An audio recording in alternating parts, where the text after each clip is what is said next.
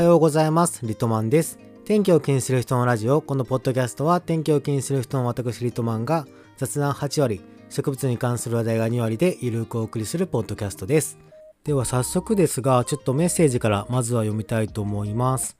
愛知県にお住まいのラジオネーム長さん。こんにちは。昨夜の YouTube 投稿ありがとうございます。いつも楽しく拝見しております。Spotify で投票されていました坪井健寿園さんの主催に昼のフリー枠で参加してきました。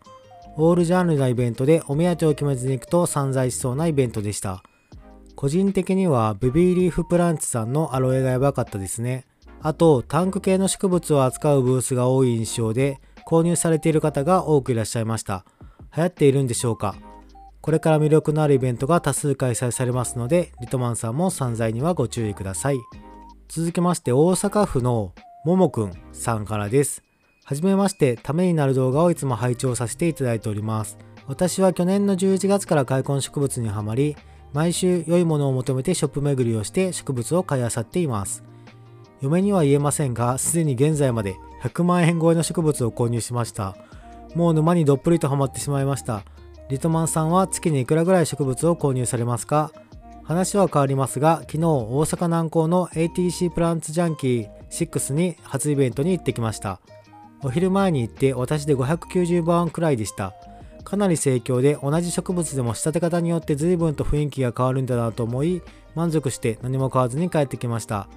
人の多さに酔ってしまったのかも。美角を買おうと思っていたんですが美角はなかったです。カクタス日産の尺八が大盛況でした。はい、ということでまずは2通イベント系のお便りを読ませていただきました。まあ今メッセージを読ませていただいた通りなんですけど、先週末、えーっと、赤レンガでアガベのイベントとか、あとは愛知県で主催、あと今メッセージも読んだ大阪でプランツジャンキーなどなど各地でかなりいろんなイベントがされてたんですよね。で、私も先週のポッドキャストの中で、あのー主催、それかアガベのイベント、まあ行きたいなみたいな話をしたんですが、じゃあ結局リトマン行ったのかっていうところなんですが、もう私の SNS フォローしてくださってる方はご存知の通り、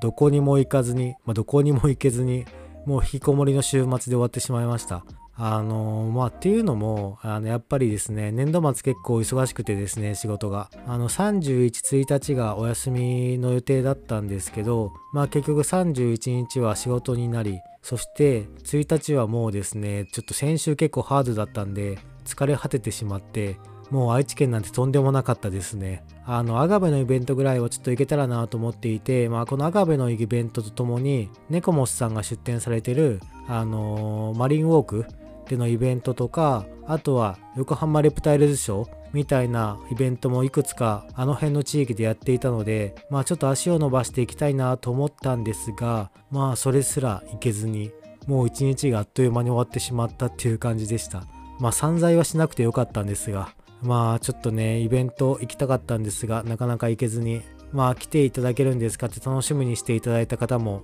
いらっしゃったみたいなんですが、すいません。結局家から出れずにどこにも行けませんでした。で、主催もインスタとか見てましたが、まあ、かなり良さそうなイベントでしたね。長さんが書いてくださってるように、まあ、デッキ屋とかあとタンク系とかもたくさん出展されてたみたいだしあと美角紙だあとは開墾植物も結構抜き苗から、まあ、ちゃんとした発根してる苗までたくさん置いてあったみたいですね。いやーすごい羨ましいです。特に開墾植物とかは抜き苗とかは結構安くで売ってたみたいなので行けた方は良かったですね。楽しんできたのでしょうか。まあ、結構インスタ見てるとすごい行列で朝からなかなかな大盛況っぷりだったみたいですね。主催はまだ行ったことないのかな。坪井健寿園さん自体は、まあ、結構もう何回ぐらい34回ぐらいは行ったことあるんですけど主催自体はまだ行ったことがないのでまた来年あれ秋もやってましたっけ主催って。春秋の開催でした？ちょっとわかんないんですけどまた来年は機会を伺っていきたいなと思っています。フランツジャンキーも6回目、今回で6回目なんですね。これも1回行ってみたいイベントで、ちょっとなかなか大阪まで行けなかったんですが、すごい楽しそうでした。京都でやってる緑のマルシェとか、あとはプランツジャンキーとか、あとは九州でやってる、何でしたっけ、ワンプランツでしたっけ、ちょっと忘れちゃったんですけど、あの、廊下さんとかも出てるイベントとか、なんか結構もう全国各地でももう結構定例化して毎年恒例になってるイベントが増えてきましたね。私もちょっと今年はどっかのイベントには遠征したいなと思ってるんですが行けるかどうかっていったところです。ちょうど今週末がまた大阪であの以前東京でやっていたボタニカルボタニカルが開催されたりとかあと次の日が隅の園芸ですよね。でその翌週が今度は岡山県で園芸やろうぜが開催されるんですよね。園芸やろうぜ、まあ、吉野さんも仲良くしていただいてたりするのでちょっとね行きたいなと思いつつあそう1516日がね奇跡的に土日休みなんですよ。めったにない土日休み。多分この土日休みに関しては返上しなくていいと思うのでまるまるお休みなんですけど岡山かっていう感じですね。岡山結構遠いですよね。新幹線で3時間半ぐらい。飛行機使ったらもっと早いっぽいんですけど行機の片道で多分新幹線の往復ぐらいのお金かかっちゃうのでまあ行くなら新幹線か。でも新幹線でも往復で3万4 5千円ぐらい東京からかかってかつ多分日帰りだと結構厳しいですよね。日帰りで行けんのかな。まあもし可能なんだったら14日から前乗りしてで15日イベント行ってでその日のうちに帰るっていうのができればベストなんですけど、まあ、いかんせんちょっと14日がまあ多分あの有給半日給とかも使えない日なのでちょっとそれが厳しいので行くとしたらじゃあ15日16日1泊して2日間とかですかね。いやーちょっと行きたいイベントがたくさんありますがまあちょっとそろそろ東北でもなんかイベントやってくれたら面白いなと思いますね。結構ねやっぱ地元が関西なんで西には行くんですけど北には全然行ったことがなくてまあ東北とか北海道とかでなんか大きな植物イベントやってくれたらすごい面白いのになと思います。まああとは沖縄とかも意外とイベントってそんな大きいのないですよね。まあちょこちょこと多分植物作られてる方はいらっしゃるので沖縄とかでイベントやってくれたらあのー、旅行がてら喜んでいくんですけどね。ぜひ沖縄の業者の方イベントやっていただければと思います。でちょっとメッセージに今更戻りますがえっとももくんさんが去年の11月からもう100万円超えあの奥さん大丈夫ですか？これ聞いてないですかね？本当大丈夫ですかね？100万円超え11月でしょ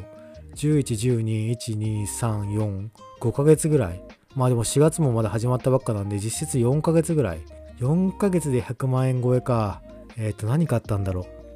う？いやもう多分パキプスとかは買わないと多分絶対100万いかないんで、まあパキプス買ったりとか、あとは最近高いものって何ですか？あの、ウターとかもだいぶ値段下がっちゃったんで、やっぱパキプスが高いっすよね。パキプス。あとめちゃくちゃでかいグラキリス。ああとアガベか。チタノタとかは結構高いので、多分パキプス、チタノタ、あとホリダスとかも買ったのかな。わかんないですけど、なかなか100万っていかないですよね。すごい勢いです。さすがに私もここまでの買い物はしたことないんですけど、どれぐらいだろう月に。月に結構変動するんですけど、まあでも意外とそこまで使ってないと思います。あの、毎月買った植物紹介してて、まあちょっともうバレちゃうんであれなんですけど、いくらだろうな。あの、使ってない月は本当に1万円、2万円ぐらい。で、ちょっと使っちゃったなっていう月でも、まあ5万いくかいかないかぐらいですかね。まあ結構でも5万って大きいですよね。5万って大きいんですけど、まあそれぐらいですね。なのでめちゃくちゃ使ってるわけではないっていうところだけはお伝えしておきますが、まああとは買った植物紹介してるので、まあそこでなんとなく、まあこれぐらいの値段使ってんだろうなっていうのは想像していただければと思います。いやー、それにしても100万円超えはすごいですね。やっぱりですね。プランツジャンキーも、まあすごい盛況で590番目？すごいですね、なかなか。まああのイベントも関西ですごい有名な業者の方たくさん来られてるので、まあ、いつかは行きたいなと思っています。はい。ではメッセージありがとうございました。お二人にはステッカーをお送りさせていただきますのでよろしくお願いします。ということで、4月初めの更新なので、今日は4月の植物管理方法についてお話ししたいと思います。いやーでももう4月なんですね。あっという間に4月、もう3ヶ月終わっちゃいましたが、皆さん今年はどんな感じでしょうかもう4分の1終わっちゃったんで、もう多分言ってる間に6月、言ってる間に9月、言ってる間に12月で今年も終わりですよ、きっと。で、4月の管理方法なんですけど、まあ、4月の管理方法に関しては、まあ、まずはだいぶ暖かくなってきましたね。今週間の予報を見てるんですが、えっ、ー、と、私の住んでる地域では、うん、暖かい日で20度ぐらいいきますね。21度っていう日がありますね、週間で。ただ、今週の日曜日とか、最低気温が3度とかですね。結構寒くなりますね。っていうのが4月なので、まあ、意外とまだ突発的にちょっと寒くなる日があったりとか、まあ、あとは霜がまだ降りる時があったりするので、まあ、ちょっと油断できない気候なのが4月ですね。まあ、とはいえ、かなり4月になってくると、もうさっきも言ったように、最高気温20度超えてくる日が出てくるので、あの、外に出せる植物もちょっと増えてくると思います。まあ、例えばうちだったら、南アフリカ系のユーフォルビアとかは、もう完全にハウスの外、屋外の軒下に出してしまいました。南アフリカ系どういったものがあるかというと、まあ、例えばバリだとかホリだとかオベサとか、この玉系 UFO は全部南アフリカ系ですね。あと飛竜とかもそうなのかななので結構南アフリカ系のユーフォルビア多くて、まあ大体ユーフォルビアって南アフリカ系かマダガスカルが多いんですけど、南アフリカ系のユーフォルビアに関してはもうこの時期屋外に出してもらっても大丈夫、安心だと思います。まああとはうちだとデカリー、オペルクリカリアデカリーとかは屋外に出しちゃいました。あと冬型？冬型もちょっとね寒くて屋内に取り込んでたものあったんですけど、冬型に関してももう屋外に出してますね。冬型に関しては、今がもう休眠入る前の最後の成長期だと思うので、まあ少しずつ水やり減らし気味に管理した方がいいかなと思います。特に紅葉とかしてる冬型に関しては、水やりに関しては他のものと一緒にジャバジャバがいちゃダメなので、まあ少しずつ水やりは減らしていきましょう。あと逆に、さっき言ったような南アフリカ系のユーフォルビアとか、まあ夏型で今もう外に出せるようなものは、あの水やりはそこまで気を使わずにあげちゃっていいと思います。まあ、ただ結構寒い日もまだあるので、ちょっとこの後寒くなる日続くなーっていう時は、まあ少し控えめにした方がいいなとは思いますが、そこまで気を使わなくていいですね。ただ夏型でもマダガスカル系の開墾植物、例えばパキポとかパキプスとか、まあそういった植物に関しては、まあ、もう少し屋内でもいいのかなと思います。いや、屋外でも多分いけるんですけど、まあちょっとね、この時期あまりこじらせたくないので、私はもう少し、あの、もう少なくとも最低気温がま10度ぐらいが続くようになるまでは屋内でもう少し管理しようかなと思っています。まあただやっぱり昼間とかはガンガン光に当ててあげた方がいいので、まあ、昼間に関しては、あの、株数がそんなに多くないんであれば、まあ、ちょっと外に出してあげて、光をたくさん当ててあげるとかしてあげてもいいのかなと思います。あと水やりに関してはもう芽吹き始めてる株で多分もうこの季節なんで室温も10度以下になることってあんまりないと思うので芽吹き始めてる株に関してはもう室内でも水やりはあげても大丈夫だと思います。まあでもこれ前前回の3月の管理でも言いましたがあのー、あんまり芽吹き始めの時よりかはまあ、ちょっと葉っぱがちゃんと展開してきたかなっていうぐらいの水やりが一番おすすめなので、まあ、それぐらいで水やりはするようにしましょう。あんまりまだ芽吹き始めというか、休眠半分寝ぼけてるなっていう株に対しては、そこまで水をジャバジャバあげちゃうと、まあ、ちょっと根腐れのリスクもあったりするので、そのあたりはお気をつけください。あと、植え替えに関してはもう問題なくできると思います。植え替えに関しては問題なくできるんですけど、まあ、この時期まだ株の体力万全ではないので植え替えた直後からもう日光にガンガン当てるとかあとは朝晩冷えるのに、まあ、屋外ちょっと寒いところに置いたままっていうのはあんまりやめた方がいいかなと思います。なので今植え替えた株に関しては、まあ、ちょっと半日陰で養生するか、まあ、あとは屋内に取り込んで管理をするようにするのがいいのかなと思っています。私も結構今年はもう早い段階から植え替えてるので、まあガンガン植え替えはしております。まあこの時期植え替えて植え替えで枯らした腐らしたことってあまりないので、まあそこまで気を使うことはないとは思いますね。で、今植え替えした株に関してはガンガン日光に当てない方がいいよってお話ししたんですけど、あのそれ以外のまあ、ちゃんと発根してて、まあ、しっかりと根付いてる株に関しては今の時期はそこまで遮光は気にする必要はないんですけど、まあ、ただ冬の間そんな LED ライトガンガン当てたりとか、まあ、そこまで光に当てられてなかった株に関しては今遮光しなくていいよとは言ったものの、まあ、一気に外に出しちゃうと葉焼けしたりとか開墾焼けしたりとかする可能性はあるので、まあ、若干遮光したところからスタートしてもいいのかなと思います。そういう株に関しては。あとはですねもう温度ですね気をつけるのは。まあ遮光してなくてもこの時期の太陽光だと、まあ、一気に開墾焼けしてダメになるっていうことってあんまりないんですけどあのー、温度あまりにも高温になっちゃうビニールハウスとかで例えば40度超える50度超えるっていう状況でかつ風もないサーキュレーターが動いてないっていう状況は一番ダメですね。そういう状況が一番植物蒸らしたりとかあとは焼いちゃったりとかする可能性が一番高いのでまあなので外に出していたら全く風がないってことはほとんど考えられないんで大丈夫だと思うんですけどこのビニールハウスとかあの空気が動かない場所で高温になっちゃうっていうのは一番気をつけた方がいいです。なんでまあこれ毎回言ってるんですが小型のビニールハウスは必ず開けて日中は風をどんどん取り込むようにして管理をするようにしましょう。それがもう一番ダメになる可能性がこの時期のリスクとしては高いかなと思います。まあ、なので、まあ、本当に園芸シーズン始まったなーっていう気候になってきたので、なので、どんどん植え替えてあげて、まあ、水やりもしっかりしていくのがこの時期の管理方法なのかなと思います。まあ、あと、あの植え替えた後の水やり結構質問よくいただくんですけど、私の場合は植え替えた後は水やりはもうジャバジャバ上げてます。ジャバジャバ上げて、もう鉢底からこの茶色い水、が出ないぐらいまでしっかり水やりはしています。あの、美人がある状態の方が多分ダメですね。で、あの、数年前といっても私が植物始めた頃、7、8年、8年、9年ぐらい前か、に関しては、もう誰もがセオリーのように植え替えた後は水やりはしないでくださいって言ってたんですね。でも結局私多分植え替え後に水やりして枯らしたことって一回もないんですよ。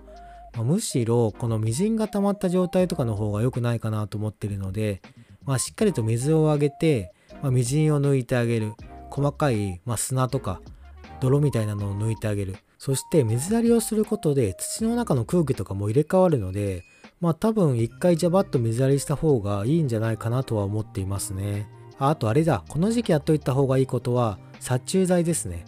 殺虫剤というか虫対策はこの時期やっといた方がいいです。植え替えるにしても、まあ、きちんとオルトランとか、まあ、そういった農薬混ぜて植え替えるとか、まあ、あとは害虫もたくさん出てくるので、まあ、今のうちこの時期にしっかりと農薬を散布しておくことは大事かなと思います。まあ、やっぱりこの時期の農薬散布って結構大切でここでやって虫を防いどくっていうのはかなり今後立ち上がりに影響が出てくるので、まあ、その辺りはしっかりと対策してもらった方がいいんじゃないかなと思っています。まあ、最近はなんかアガベがアザミウマじゃなくてダニにやられてんじゃないかっていうのが結構農家さんとかあとプラントバイザコアの結城くんとかが言ってるので、まあ、私もうちアガベがいくつか増えてきたので、まあ、その辺りの対策もしっかりとしていきたいなと思いますね。まあ、ただちっちゃいお子様とかあとうちにはお乳様がいるんですけど、まあ、ペットがいるご家庭に関しては農薬の扱いとかはくれぐれも気をつけてもらった方がいいかなと思います。なので私が YouTube とかで農薬系扱わない理由としては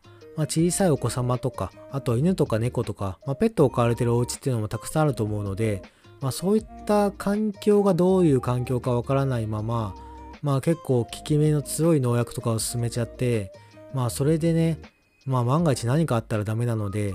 なのでまあそういうちょっと自己責任があまりにも強すぎるというか、あんまり無責任な紹介できないので、YouTube では農薬系は紹介してないというのが一つありますね。はい。なので、ちょっとなんか話がいろいろととっちらかっちゃいましたが、4月の管理としては、まあ、だいぶ暖かくなってきたので、南アフリカ系の植物とかはもう外に出しちゃって大丈夫です。で、水やりに関しては、芽吹き始めというよりかは、まあ、ちょっと葉が展開してきたぐらいで水やりをすることはお勧めします。で、植え替えももうしてもらっても大丈夫。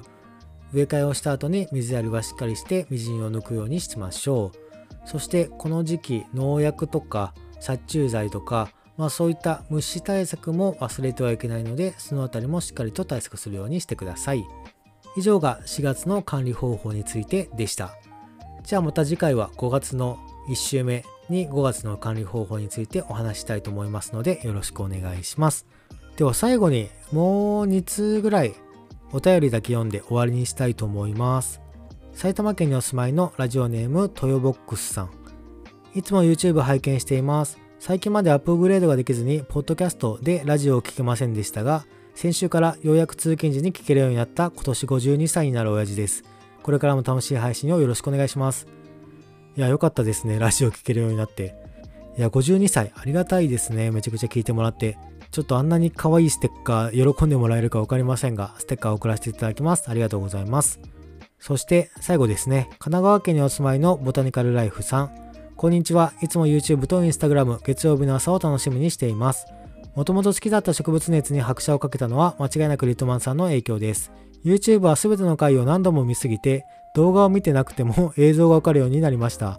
体調や仕事の忙しさなどいろいろ兼ね合いがあると思いますが、マイペースでの更新をこれからも楽しみにしています。何度も見すぎて画面見てなくてもわかるってやばくないですか？多分私でもわかんないですよ。まあ、むしろちょっと私はもうね、昔の動画をあんまり見たくなくて、全然最近の、まあ、そもそもそんな見返さないか。そもそもそんな見返さないですね。まあ、あの、投稿するときにチェックしてみるぐらいです。まあまあ、そりゃそうですよね。自分の動画そんな見ないですよね。でも、そんなに見てもらえてると本当にありがたいです。まあ、たまに本当休みの日のたびに、あの、昔の動画全部見返してますっていう方もいらっしゃって、いや、本当にありがたいですね。いやー、本当ありがとうございます、皆さん。まあちょっとこれからも頑張って YouTube はマイペースで投稿していきたいと思いますので、引き続きよろしくお願いします。ということで、今回はメッセージを読ませていただいた4名の方、長さん、ももくんさん、トヨボックスさん、ボタニカルライフさんにはステッカーお送りさせていただきますので、ゆるくお待ちください。で、前回読ませていただいた4名の方もステッカーそろそろ多分今日か明日ぐらいには到着するかと思いますので、よかったら SNS とかされていたら投稿していただければと思います。では、天気を気にする人のラジオ、本日もこの辺りでお別れにしようと思います。このポッドキャストは毎週月曜日朝7時にゆるく更新しています。バックナンバー20回分ぐらいもうございますので、よろしければ聞いてください。では、来週また月曜日朝7時にお会いしましょう。リトマンでした。バイバイ。